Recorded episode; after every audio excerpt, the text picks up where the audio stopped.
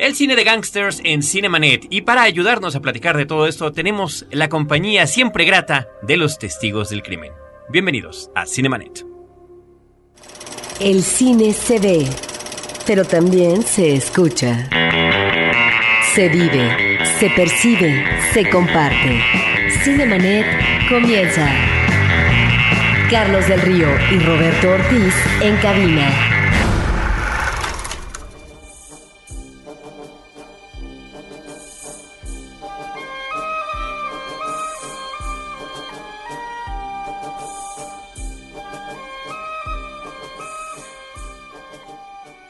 www.frecuenciacero.com.mx es nuestro portal principal y el día de hoy este programa es Cinemanet, pero también es Testigos del Crimen. Esta será la primera de dos partes dedicada al cine de gángster y antes de presentar a los invitados que son de casa, saludo a mi amigo y compañero Roberto Ortiz. Pues bueno, muy bien por este programa porque el cine de gángster se ha convertido en un subgénero.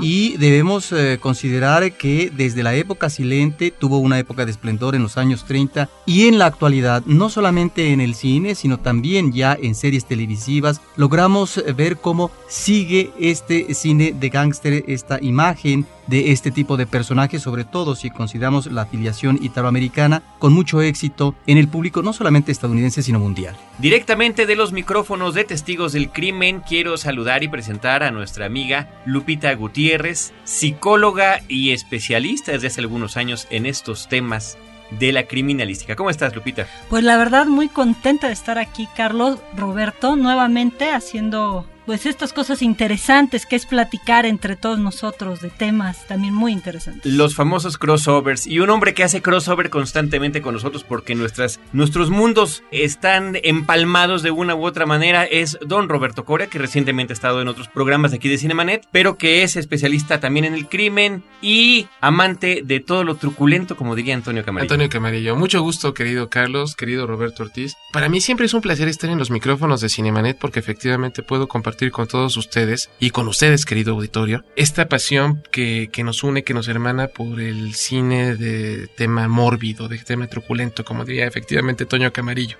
Pero ahora, estimado Roberto Coria, pues eh, tenemos que retomar este asunto del cine de gángsters que de alguna manera lo habíamos platicado Roberto Ortiz y un servidor con nuestro querido auditorio a propósito de la lista que el año pasado, en el 2008, el American Film Institute sacó acerca de 10 películas y 10 géneros. Comentamos en ese momento las 10 películas que ellos habían seleccionado como las mejores en la industria estadounidense, pero de alguna manera creo que es importante eh, destacar cuáles son los elementos de este cine gangsteril, cuál es también su conexión con la realidad y por supuesto por parte de Lupita Gutiérrez lo que tiene que ver con la psicología del personaje. Películas al respecto por supuesto nos sobran y creo que en una segunda oportunidad podemos hablar de ellas, pero por supuesto que están las películas de Scorsese, están las películas del Padrino e incluso Roberto Ortiz está esta incursión que muy seriamente hizo la televisión en años recientes con el tema de los sopranos. Así que no sé, estimado Roberto Coria, si quieras tú ser quien nos brinde los antecedentes de todo esto. Yo creo que antes que todo deberíamos decir que el cine de gángster es un producto muy bien acotado en la industria fílmica y más allá de ello en el imaginario colectivo del pueblo norteamericano ya permeado a prácticamente todos los países del mundo.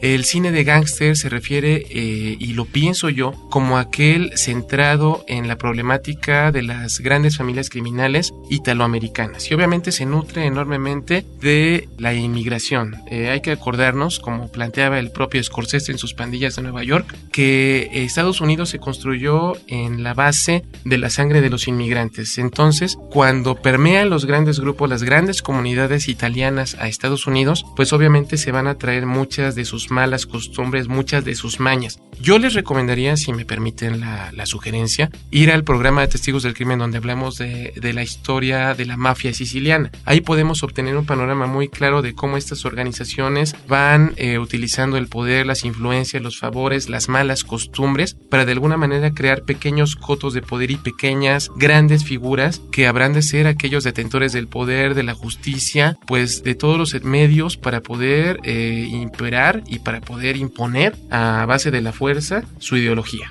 Hay una frase ahorita que estás mencionando, la migración constante de Europa, sobre todo a los Estados Unidos, de John Baxter, que dice, el crimen es en América un vicio importado. La frase posiblemente es exagerada, pero con respecto al mundo gangsteril, creo que hay una diferencia entre lo que sería el forajido del género western, que es un género por antonomasia estadounidense, que nos eh, plantea lo que es el origen de esta nación a partir de lo que será los elementos propios, digamos, de las instituciones eh, de justicia, etcétera. Pero en principio, este migrante que va a, a la frontera a encontrar, digamos, el otro lado de la frontera, es eh, un hombre que está en la marginalidad, podríamos decir, no está en una sociedad totalmente constituida, pero terminará conformando lo que es finalmente una sociedad con todos los elementos propios de sus instituciones. En ese sentido, creo que es un personaje muy diferente a lo que vamos a encontrar a este ser rebelde, forajido, que está al margen de la ley. Es muy diferente, diría yo, a el gángster, porque el gángster,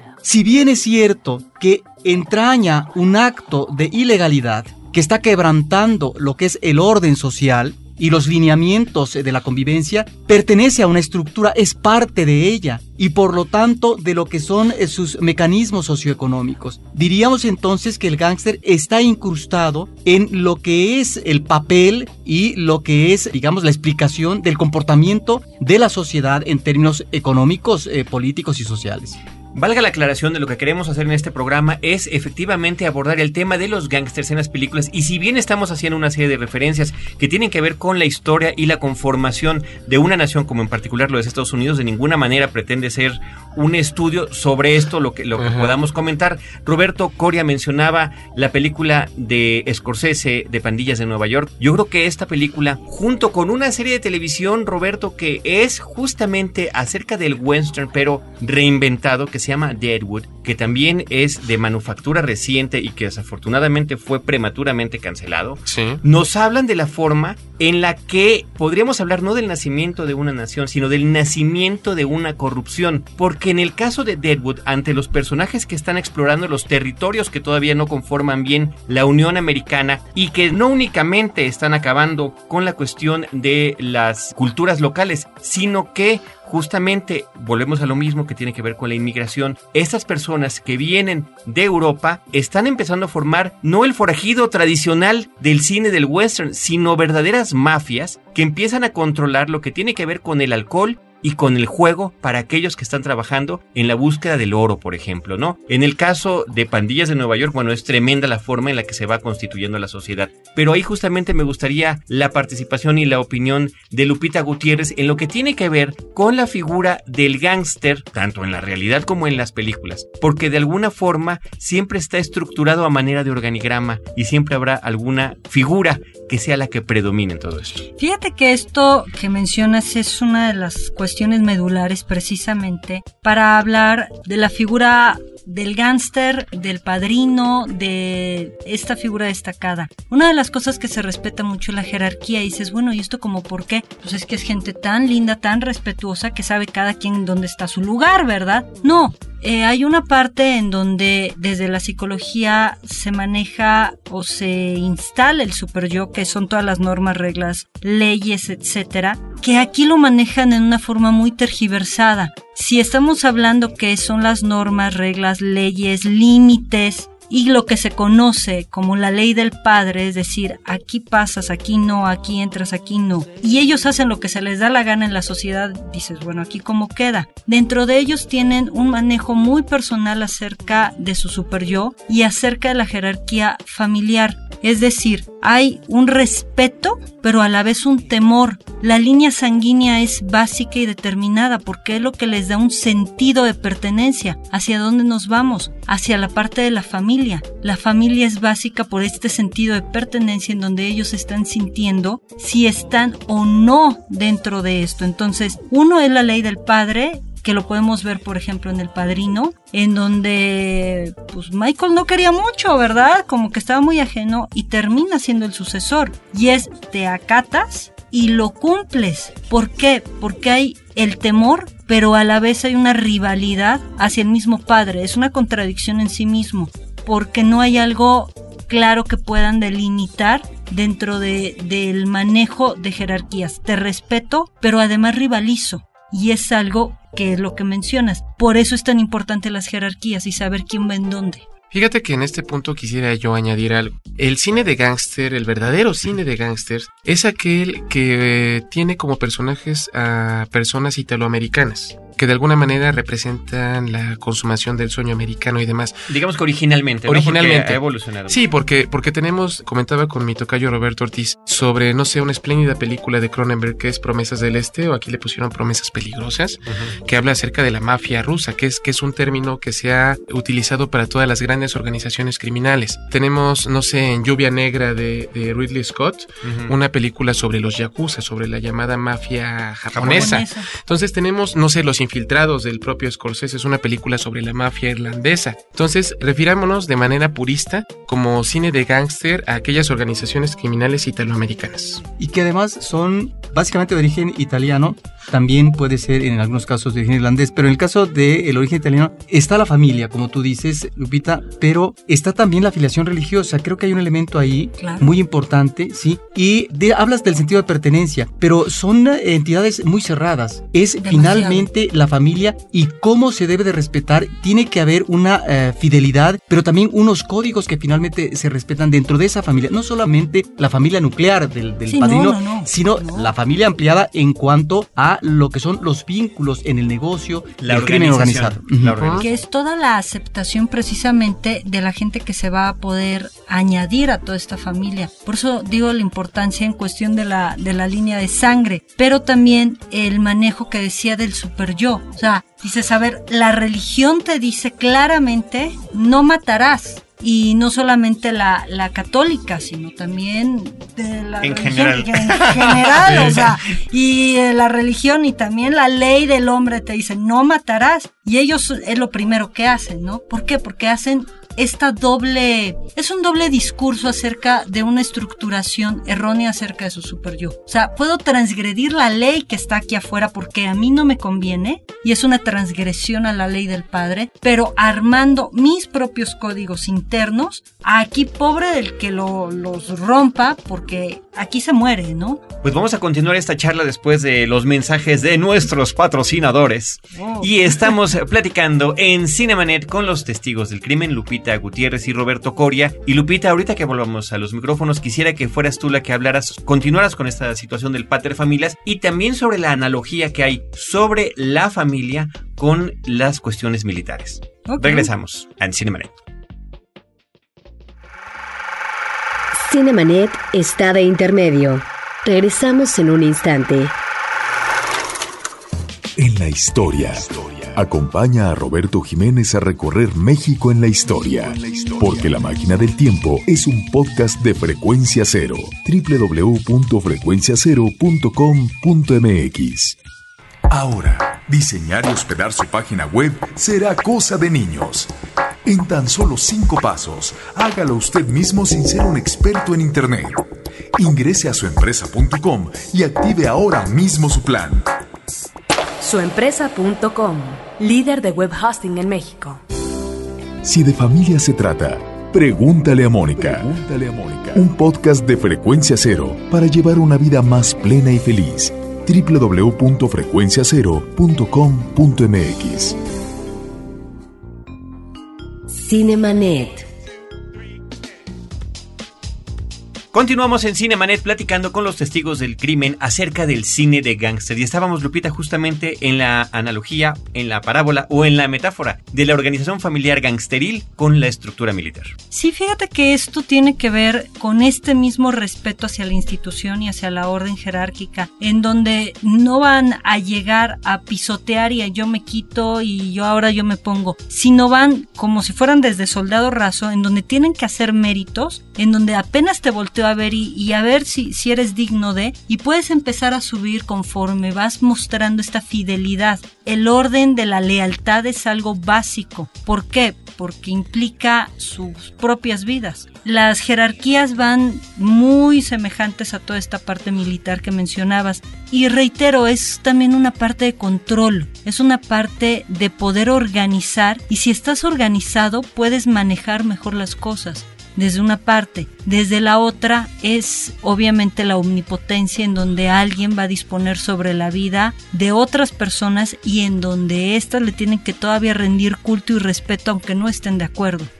Y esto es una parte de alimentar su narcisismo, que es obviamente lo que estas personas poco a poco van fomentando y adquiriendo. Ya lo traen, pero se va acrecentando, ¿no? Cuando hablas de las posiciones, yo quisiera también preguntarte a propósito del papel que juegan los personajes femeninos. La esposa, la hermana, la hija. Porque una cosa, la madre, es lo que vemos en El Padrino, ¿sí? Eh, la película clásica, eh, a propósito de la esposa de Vito Corleone, a propósito de la esposa de Michael Corleone, en donde finalmente hay una especie de repliegue ¿sí? automático o consabido a través de la tradición en el caso de la esposa del capo mayor. Pero si nos vamos a una época contemporánea, yo observo en el caso de Los Soprano, esta extraordinaria serie televisiva, buenísima, donde hay un papel fundamental, sobre todo en el caso de la madre de Tony Soprano, que es, como tú mencionas, el término una mujer narcisista, controladora, que pareciera que no se quiere más que a sí misma y quién sabe si a sí misma. Y son realmente personajes, los personajes muy manipuladores, como puede ser la hermana de Tony. ¿Qué pasa con la psicología de la entidad femenina? Fíjate que esto es muy interesante porque desde un rol dentro de la mafia, las mujeres pasan a un segundo plano en donde la, la mujer tiene que ser el soporte y sustento de la familia en un rollo muy tradicional, demasiado tradicional de nosotros, porque además se, se compran esta idea de es que vamos a trabajar y el trabajo es ir a romperle las piernas al tendero que no nos ha pagado. O sea, yo estoy trabajando, ¿no? O sea, no estoy haciendo otra cosa. Y la mujer tiene que quedarse en casa para atender a los hijos. Desde ahí es un rol muy tradicional. Sin embargo, esto que mencionas, por ejemplo, de la madre de, de Tony Soprano, es una mujer altamente manipuladora y que sabe mover perfectamente los hilos, aunque siempre estuvo atrás del marido, o sea, como, como si fuera una sombra y la segunda, ella conoció perfectamente cómo se manejaba el negocio. Y los comentarios que le hace a Junior, al tío,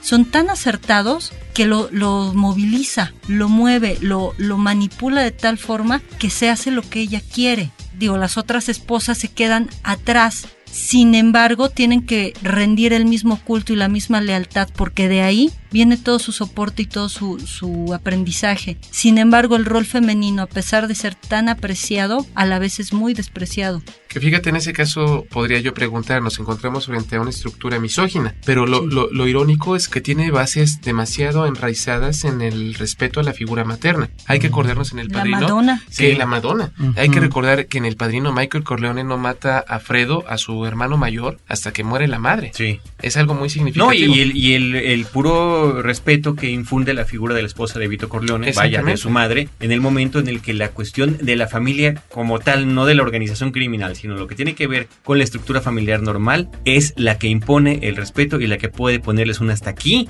en la mesa de la comida, que ese sería otro elemento, Roberto Ortiz, la cuestión de lo que tiene que ver con, y tú lo mencionabas antes de que entráramos al aire, con la alimentación, no, eh, porque es parte del rito también. Es un personaje más, yo diría incluso, la comida es una manera, digo, para todos nosotros la comida tiene muchísimos significados. ¿Cómo sucede sus casas, queridos escuchas, en la noche de Navidad? ¿Cómo hay todo un culto? La familia se congrega entre todos esos manjares que, que preparan. La comida de alguna manera es una forma de unir a la familia. Entonces se convierte en un elemento muy importante en una estructura como esa. Yo recuerdo, por ejemplo, en El Padrino cuando esas grandes escenas, no sé, en El Padrino parte 1, la boda de Connie Corleone, cómo se hace este gran despliegue de manjares como una, pues vaya, como una forma de rito. O quiero recordar, por ejemplo, la secuencia en Buenos Muchachos, donde están preparando sus manjares en la prisión.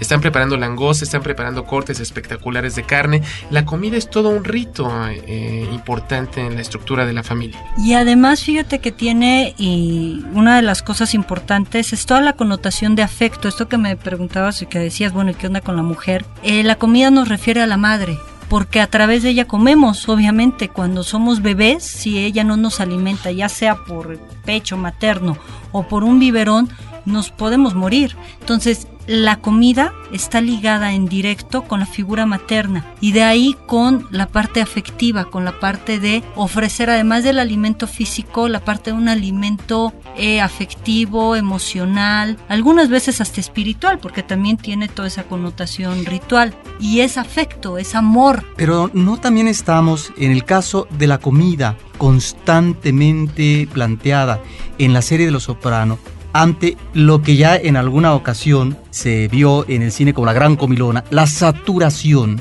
del de, el elemento eh, alimenticio y que a lo mejor está entrañando en esa saturación un elemento de este poder omnímodo que tienen los gángsters y al mismo tiempo de insatisfacción y que en esos elementos propios de insatisfacción y de desequilibrio emocional que muy seguramente van a tener en su vida, digamos, ante los problemas, eh, toda una serie de problemas que se suscitan, ¿no estamos ante, ante una problemática también de esa línea? Acá desde la psicología se hablaría de voracidad y de una fijación oral. ¿Cómo se dan las fijaciones? Por un exceso de lo que se estimuló, en este caso la etapa oral y todo lo oral, y en otro puede ser la línea por carencia precisamente, en donde me falta tanto que necesito seguirlo obteniendo y ahí vemos las adicciones, vemos el alcoholismo, vemos la adicción a la comida. El sexo, la obsesión por el sexo. Este, no, ese va por otro lado. Ah. Literal, va por otro camino. Pero en cuestión oral, de todo lo que va hacia la comida, tiene que ver con esto que mencionas precisamente,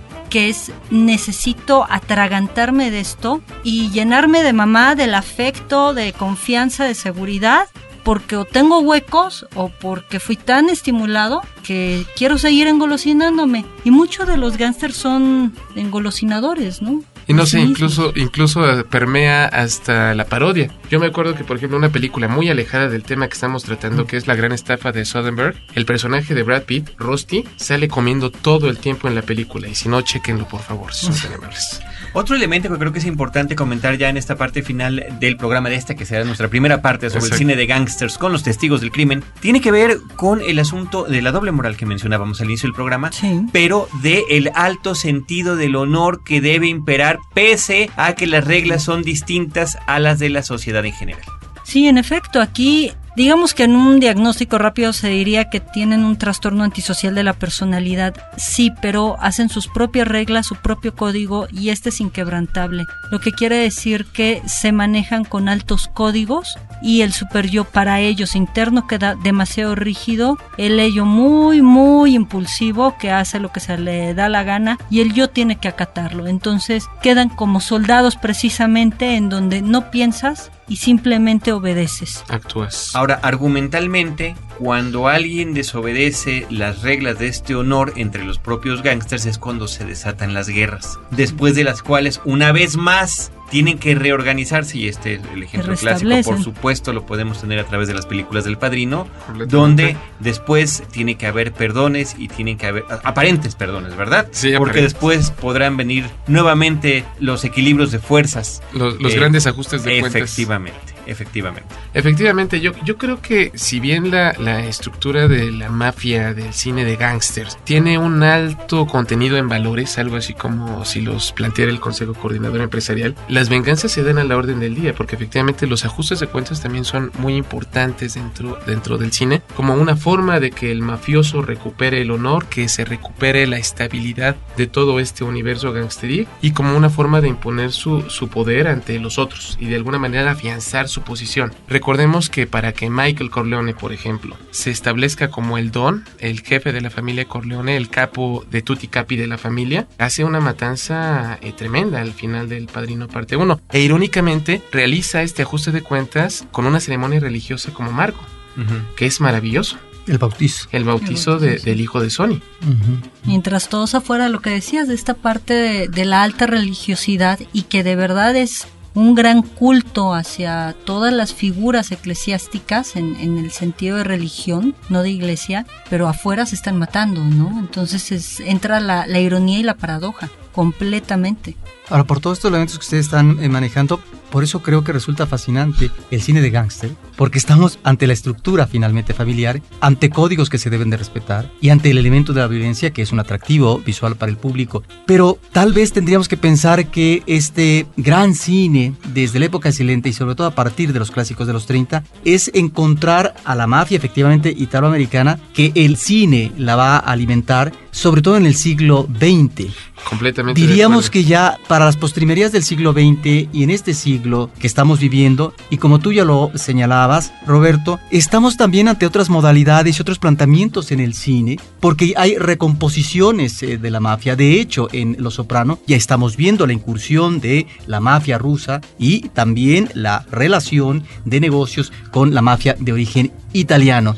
la lucha de poderes. La lucha de poderes. No, completamente de acuerdo. De, de, hecho, la mafia tiene que modificar no solamente su estructura a nivel eh, real, sino a nivel ficticio para continuar siendo atrayente. Y hay que recordar que la figura del mafioso cuando comienza a ser tratada en el cine silente, y yo quiero pensar en esa gran joya que es cara cortada de, de Howard Hawks, el mafioso, el gángster, se convierte en un sinónimo del sueño americano y se convierte en una figura glamorosa y atractiva. Recordemos que, que mucho del cara cortada de Howard Hawks está inspirado en Alphonse Capone, aquel famoso y memorable capo criminal en Chicago de la década de los 20 y 30. Capone era un cuate que frecuentaba los más altos círculos sociales, que vivía los eh, mayores lujos, que iba a obras de caridad, iba a funciones de teatro, iba a funciones de ópera, pero, pero era una figura demasiado atractiva y obviamente representaba lo que la gente aspiraba, posiblemente y que nunca podrían alcanzar. Que es a la vez una idealización de este personaje y al alcanzar con estas fantasías un estatus que quizá en algún momento pudieran tocar, pero en la mayoría de las veces no. Pues si les parece bien, lo que podríamos hacer para nuestro próximo episodio sería ya retomar eh, los casos particulares de películas a lo largo de las décadas que podrían eh, ser sustentadas a través de todo lo que se ha comentado en este primer episodio. Adelante. Y claro, también recordar a, a Los Simpson en donde... Tony Grasso. Claro, de, sí. de, que parodian o hacen un homenaje a, precisamente al padrino en donde cierran la puerta en esta escena final tan importante, cumbre, uno. y cuando van a abrir esta lisa para ver qué están haciendo, y están jugando carritos, ¿no? Entre ellos, o sea, es algo genial. Y que verdad. los este, compinches son los amiguitos abusadores de Bart. Claro. Que eso es muy bueno. Pues ya platicaremos del cine de gángster segunda parte con los testigos del crimen en nuestro programa próximo de Cinemanet a través del podcast, recordándoles también que Cinemanet se escucha en versión radiofónica en vivo los días sábado de 10 a 11 de la mañana en el Instituto Mexicano de la Radio Horizonte 107.9 de FM. Yo quiero agradecerle a Lupita Gutiérrez y a Roberto Coria de Testigos del Crimen que nos hayan acompañado en nuestra ocasión. Un placer. Y desde este micrófono, Muchísimas Roberto Ortiz, gracias. gracias, gracias por estar con nosotros, por hacerlo tan continuo como debiera ser. Y Roberto Ortiz y yo los esperamos en la próxima edición con Cine, Cine y más Cine.